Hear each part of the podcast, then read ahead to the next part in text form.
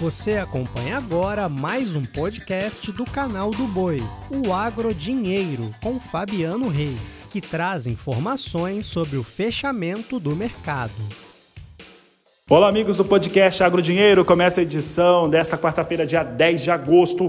Uma quarta-feira no qual tivemos muita pressão sobre o mercado do boi gordo, em especial na Praça Paulista. Também destaco o mercado da soja, que segue com muita volatilidade em Chicago. Na manhã desta quarta-feira, o Departamento de Agricultura norte-americano confirmou a venda de 198 mil toneladas de soja norte-americana para a China, de acordo com os exportadores privados. Uma informação positiva para o mercado. Mercado que chegou a operar com alta, alta relevante durante esta quarta-feira, mas com muita volatilidade, acabou fechando em queda. E essa queda para a soja em Chicago trouxe a posição de setembro para 15 dólares 3 centos mais 2 o bushel, queda de 0,60% no dia. Novembro com 14 dólares 26 centos mais 2, recuou 0,17. Janeiro 14 dólares 31 centos mais 6 o bushel, queda de 0,19% e março 14 dólares 32 42 centes mais 4 bushel, uma queda de 0,09% falando de soja em Chicago. Hoje um dia que a soja chegou a acompanhar as boas altas para o mercado do milho no cenário internacional. Mudo de assunto agora para falar de boi gordo. E o cenário para boi gordo segue bastante complexo enquanto nós temos exportações que vêm batendo recordes, não só em relação ao volume, que normalmente é onde a maior parte das pessoas acaba se focando, mas o faturamento, a receita da indústria frigorífica exportadora segue batendo recordes, chegou a 1 bilhão e 90 milhões de dólares no mês de julho, que eu falo de carne fresca e congelada, e as, as projeções mostram que pode chegar até 1 bilhão e 200 milhões de dólares em faturamento neste mês de agosto. Contudo, os preços aqui no mercado brasileiro seguem pressionados, principalmente nesta quarta-feira, e dá para dizer que quinta-feira também deve ser muito parecido, com muita pressão da indústria frigorífica, dando alguma manutenção para o boi China, mas o boi que não é exportado para a China sofrendo pressões realmente muito fortes. E a questão é a demanda doméstica. E é por isso que eu converso agora com Leandro Bovo, analista da Radar Investimentos, que participa conosco. Leandro, qual que é a sua avaliação deste mercado no momento no qual temos o cenário internacional com uma demanda muito interessante, preços internacionais em dólar também muito bons, mas internamente mercado capenga. Boa tarde, seja bem-vindo. Olá, boa tarde, Fabiano. É um prazer estar aqui com vocês. É, essa é a, é a boa e velha oferta e demanda é, regindo o mercado, né? Como você bem disse, a exportação, principalmente para a China, está numa situação favorável, a margem das indústrias exportadoras para a China está perto de níveis é, e o apetite deles pelo boi China é grande também. Por isso até que a gente está vendo essas escalas tão longas como a gente tem aqui em São Paulo. É, não são incomuns casos de, de, de indústria já com o mês de agosto inteiro fechado. Né?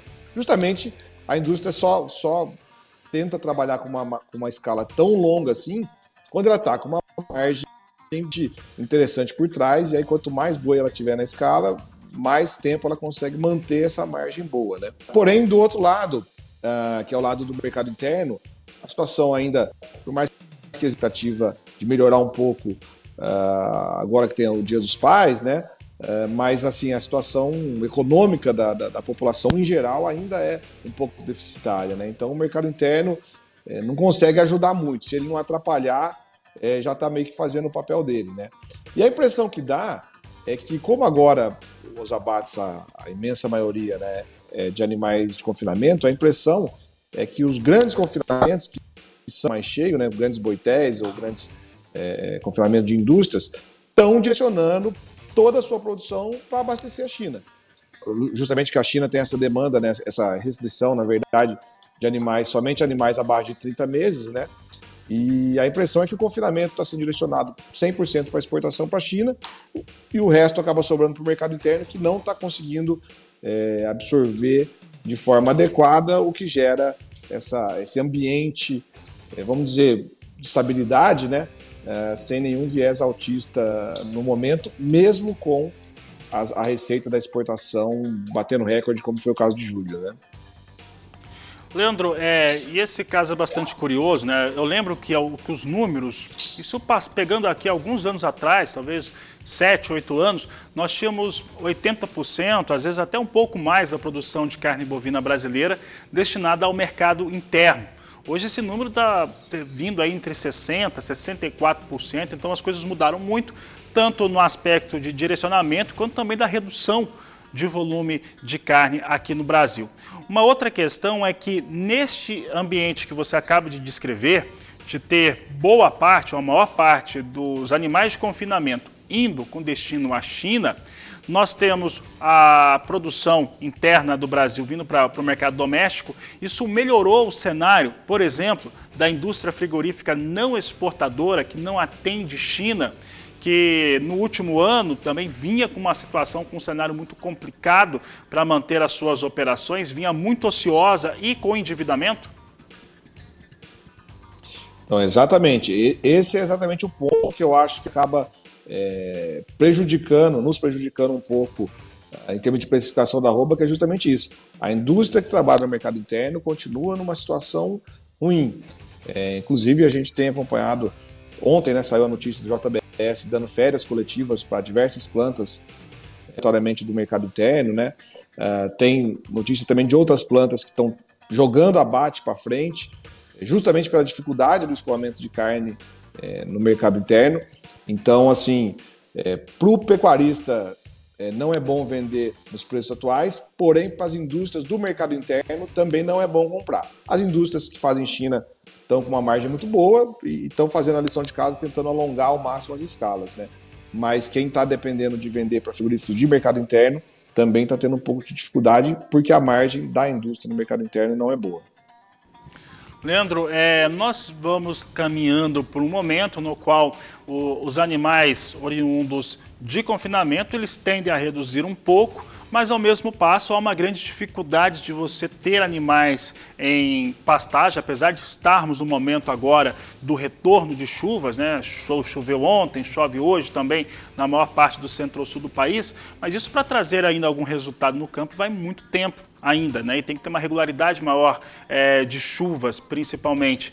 Você acredita que nós possamos ter, no médio prazo, uma mudança no comportamento do valor da arroba, que ela meio que atingiu uma estabilidade, o mercado ficou é, lateralizado no momento, pode-se dizer assim, em relação à arroba? É, essa, eu acho que essa resposta para essa pergunta, ela está 100% relacionada a oferta de animais que a gente vai ter de confinamento no, no, no próximo, nos próximos meses. Né?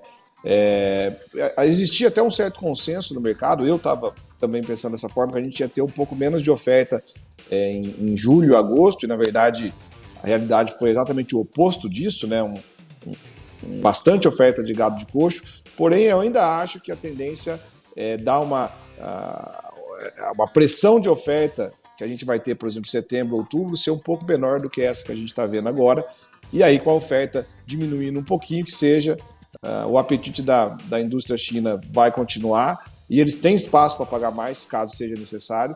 Então, eu acho que a tendência é, em algum momento, que provavelmente não vai ser agora em agosto, né, dado que as escalas já estão praticamente fechando agosto inteiro, mas em algum momento daqui até uh, o começo de setembro, a gente ter alguma melhora, diminuição da oferta e, consequente, alguma melhora de preço. Né? É isso até que o mercado futuro está apostando. Se você olhar hoje a curva de preço futuro, uh, o setembro está praticamente R$ reais acima do contrato de agosto e o outubro está R$ reais acima do contrato de setembro. Né? Então, a precificação da curva do mercado futuro indica uma aposta justamente nesse sentido. Né?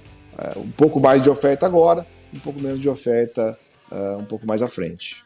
Obrigado, Leandro Bovo. Uma ótima tarde a você. E uma ótima tarde, final de tarde para você que estava ouvindo o nosso podcast. Um ótimo começo de noite. Voltamos amanhã, quinta-feira. Até lá e um grande abraço.